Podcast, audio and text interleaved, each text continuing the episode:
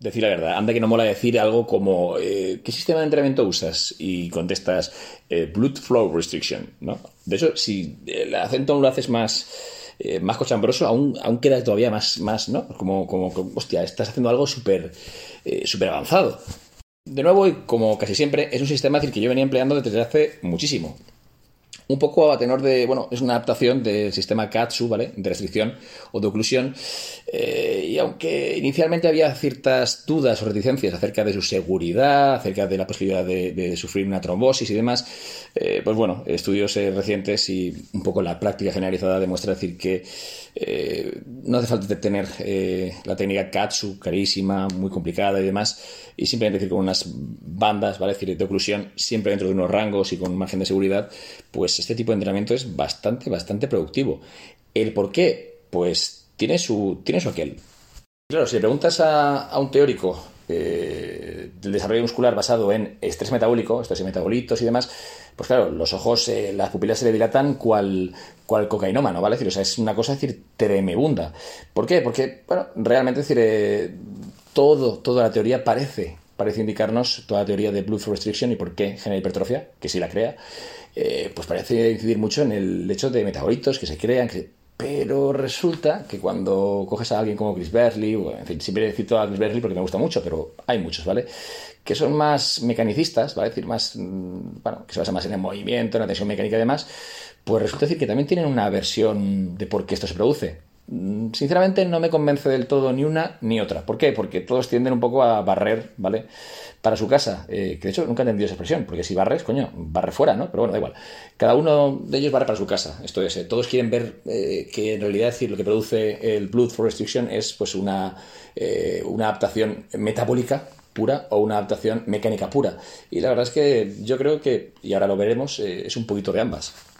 Una cuestión complicada es cuánto ocluir, porque hablamos de porcentajes y claro, eh, digamos que decir que no es como el 1RM, ¿no? Si aplicas el 100% de la oclusión eh, arterial, pues igual no es buena idea, ¿no? O sea, nadie, no, no lo hagáis, no, no, no probéis cuál es el 100% de la oclusión arterial, porque igual no acaba bien. Eh, entonces, claro, hablar del 40, que se debe emplear de un 40 a un 80%, en fin, pues para entendernos y siendo eh, pues quizá intuitivamente eh, amantes de la vida, ¿vale? Eh, realmente decir, la oclusión tiene que ser pues, una oclusión ligera, ¿vale? Una oclusión suficiente como para poder notar que la sangre no, no hay reflujo de sangre, ¿vale? O sea, la sangre permanece. Y esta es parte de la gracia y parte de, las cuestiones que, que, que explican por qué funciona el Blood Flow Restriction. Algo que muchas veces se pasa por alto es que cuando se habla del, sistema KATSU, del Blood Flow Restriction, se habla de que, bueno, de, lo que siempre un poco uno se puede hacer una idea, ¿no? Eh, el objetivo es que la presión eh, sea suficiente para que eh, no haya un retorno venoso, pero claro, que sea suficiente para que haya, para que permita una salida, una entrada y salida de flujo arterial. Esto no es del todo así, ¿vale? decir, porque entrada venosa, ¿vale? Siempre va a haber. Quiero decir, eh, la sangre siempre va a poder entrar. Si hay un bloqueo, una oclusión, la sangre va a poder entrar vascularmente. Lo que no va a poder es salir. Y aquí viene pues todo el hinchazón, el aumento de presión entre fibras, esto lo tocaremos luego. Eh, pero hay una cuestión importante que muchas veces no se dice y es interesante. Eh, realmente cuando hay una carga alta, tampoco hay salida de sangre. Esto es, si nosotros entrenamos a una intensidad por encima del 80%, ¿vale? decir, o sea, acercamos al fallo y demás, ¿Qué estamos haciendo? Pues realmente decir, en el músculo pasaría algo muy parecido a lo que suponemos que sucede, suponemos, no, sabemos que sucede en el blood for restriction. Y es que básicamente, decir, con una carga alta, cercana al fallo, la sangre no sale. O sea, estamos generando una oclusión. Eh, esto, ya digo, es un tema que se pasa por alto, pero es importante. Cuando entrenamos normal, con una carga alta, estamos generando un blood flow restriction. Entonces, ¿qué ganamos haciendo con un blood flow restriction? Pues precisamente poder digamos, simular las mismas condiciones con una carga baja. ¿Qué ventajas son esas? Pues la verdad es que son muchas. En el Blood Flow Restriction siempre os van a hablar de metabolitos, de, en fin, pues de, de, volumen sanguíneo y demás. Por eso yo me voy a ir a la, a la, parte más interesante que pocas veces se menciona, que es la parte mecánica. Y es muy interesante, fijaros. Eh, con la carga alta, o sea, si nosotros cogemos un peso pues, en torno al 80% RM y demás, hacemos una serie normal y corriente cerca del fallo o al fallo, eh, realmente decir, no hay tampoco salida de sangre. Esto es, eh, estaría pasando algo muy parecido a lo que nosotros tratamos de, conseguir con el Blood Flow Restriction. Entonces, ¿qué está pasando? ¿Por qué empleamos eh, Blood Flow Restriction? Pues precisamente por eso. Eh, para poder emplear una carga mucho más liviana, poder hacer muchas más repeticiones dentro de esas condiciones. Esto es, eh, lo que estaríamos haciendo sería un poco eh, simular las condiciones que permiten que las repeticiones con carga alta sean estimulantes. Pues hacemos una especie de simulación, ¿vale? decir, o sea, el cuerpo, gracias a la hipoxia, pues genera unas condiciones en las cuales podemos generar más repeticiones un mayor número de repeticiones dentro de este entorno, digamos, donde las repeticiones son provechosas. Eh, ¿Esto es 100% así? Eh, sí y no, pero vamos a incidir más.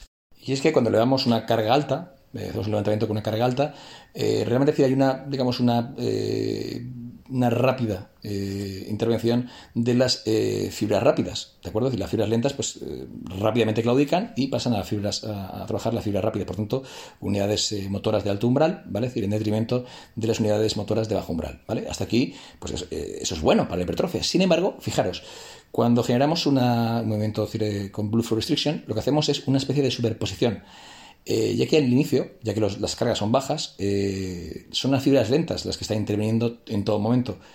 Y entonces estamos durante mucho más tiempo, hay más repeticiones, ¿verdad? estamos durante mucho más tiempo sobreestimulando las fibras lentas que generalmente nunca intervendrían ya en un levantamiento normal. ¿Vale? Intervendrían si hiciéramos un levantamiento eh, pues ligerísimo, sin ningún tipo de estímulo, pero obviamente eh, levantar una barra sin, peso no va, a generar eh, hipertrofia. Sin embargo, como estamos generando blood restriction, ¿vale? decir, estamos ocluyendo, generando una oclusión, estas fibras lentas finalmente van a acabar por, por saturar, van a acabar por claudicar y aunque las hemos estimulado durante mucho, mucho tiempo, finalmente van a pasar el testigo a las fibras rápidas. ¿Qué pasa?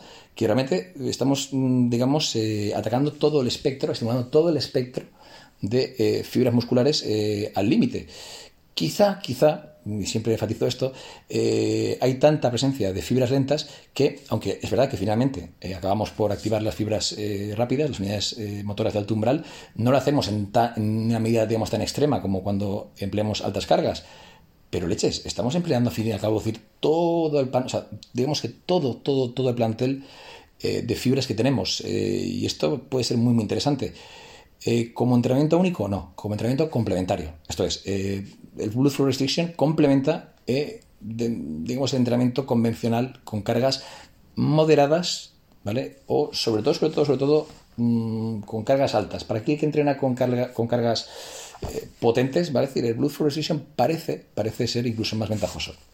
¿Hay que hacer reperfusión entre ejercicios? Pues parece ser que no. Cuanto más tiempo esté la oclusión dentro de unos parámetros, eh, se suele decir 20 minutos, se suele decir, hay diferentes parámetros, ¿de acuerdo? decir, yo rara vez lo, lo extiendo más de 20-25 minutos y, obviamente si ya noto sensaciones extrañas, ¿vale? decir, de, una especie de, presión excesiva dentro del músculo, pues fuera, ¿vale? decir, no, tampoco hay que complicarnos, pero bueno, eh, realmente decir, esa sería decir la, la sistemática.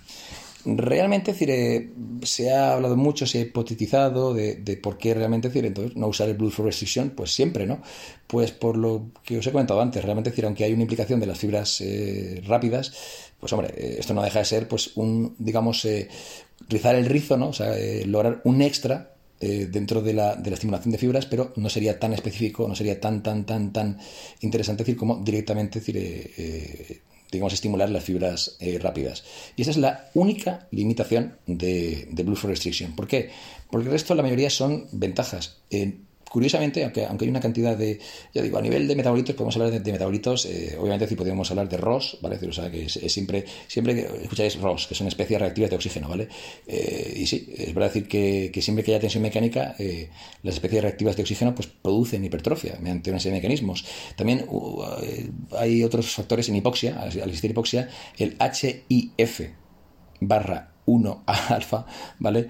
Es un factor que eh, lo que hace es eh, acumular lactato, esto es, o sea, eh, sin tener por qué, digamos, vamos a explicarlo, sin que haya una razón mecánica que justifique la acumulación de lactato, esto, la hipoxia, ¿vale? es decir, este factor, lo que va a hacer va a ser producir mayor cantidad de lactato, ¿vale?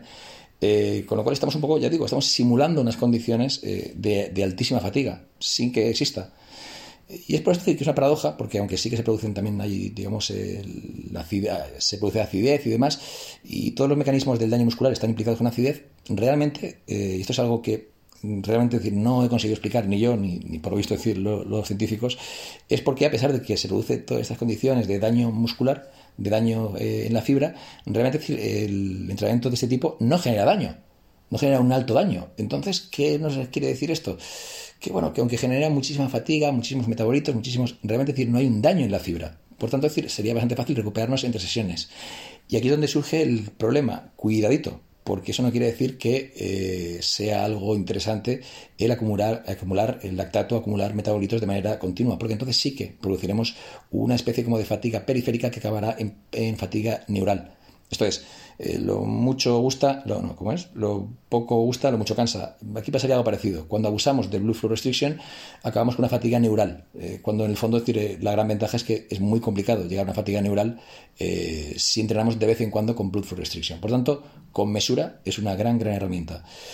Por otro lado, hay una serie de cuestiones que rara vez se, mencionan y son muy interesantes. Un factor que es absolutamente brutal y explicaría por qué cuando entramos con blood restriction en un grupo muscular afecta a otros, ¿vale? Esto es una paranoia, porque claro, es eh, cuando generamos una oclusión dentro de un músculo y la sangre se concentra, lo que estamos haciendo es que el ICF1, por ejemplo, autocrino o paracrino, se concentre y no logre salir. Por tanto, si estamos eh, concentrando eh, los factores proinflamatorios, mm, ya digo, cualquier tipo de, de, las citoquinas, eh, todo, todo lo que está produciendo el músculo, digamos, eh, y tiene una señalización anabólica, pero, vale, pues se concentra y no logra salir. Por tanto, es como si, digamos, eh, ¿no? Una, bolita rebotando pi, pi, pi, dentro de, está encerrada dentro de, una habitación y no deja de rebotar. ¿De acuerdo? Sería algo así. pero claro, también se ha visto decir que cuando entrenamos con Bull Restriction eh, en los brazos también se produce un estímulo en el pectoral. ¿Por qué?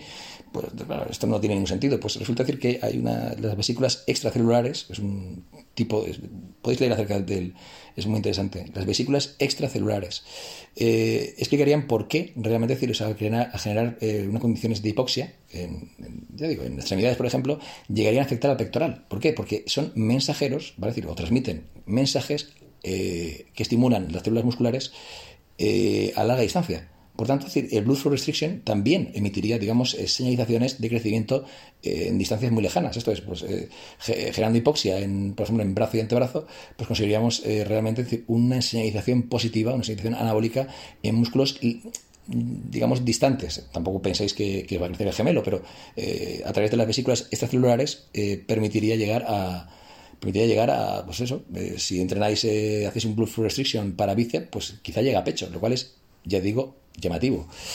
Y bueno, ya digo, eh, es interesante muchísimo. como único sistema de entrenamiento, no. ¿Cómo lo haría yo? Pues bueno, hay muchos sistemas. A mí personalmente me gusta pues meterlo de vez en cuando en parte del entrenamiento. ¿Por qué? Porque obviamente decir, si lo metemos, por ejemplo, al principio del entrenamiento, pues nos va a lastrar para, para como nos induce al fin y al cabo una fatiga, pues no nos va a permitir eh, dar el do de pecho, de aplicar toda la intensidad que quisiéramos. Entonces muchas veces pues viene para entrenamientos en los cuales pues quizá hemos, hayamos abusado de intensidad, articularmente estamos, un poco jodidos. Bueno, pues el Blue Restriction viene muy bien. ¿Cómo también viene bien? Bueno, pues si somos de, aplicar poco volumen y mucha intensidad, pues quizá esta, esta sea una herramienta bastante poderosa. El poder aplicar, eh, ya digo, como estamos siempre sobrecargados con intensidad, pues bueno, aplicar algo de volumen. ¿Cómo? Pues una herramienta muy, muy inteligente sería el Blood Flow Restriction. ¿Por qué? Porque a diferencia de añadir simplemente volumen, ¿vale?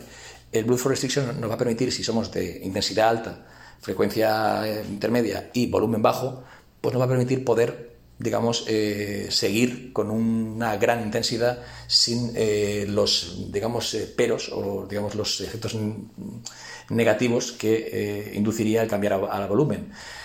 Técnicamente, es decir, imaginad a alguien que tenga heavy duty o que tenga con una intensidad muy alta, cuando intenta cambiar un poquito el rollo y pasar a alto volumen o meter más volumen, mm, generalmente lo que pasa es que, claro, al final las fatigas se, suman y el rendimiento decae.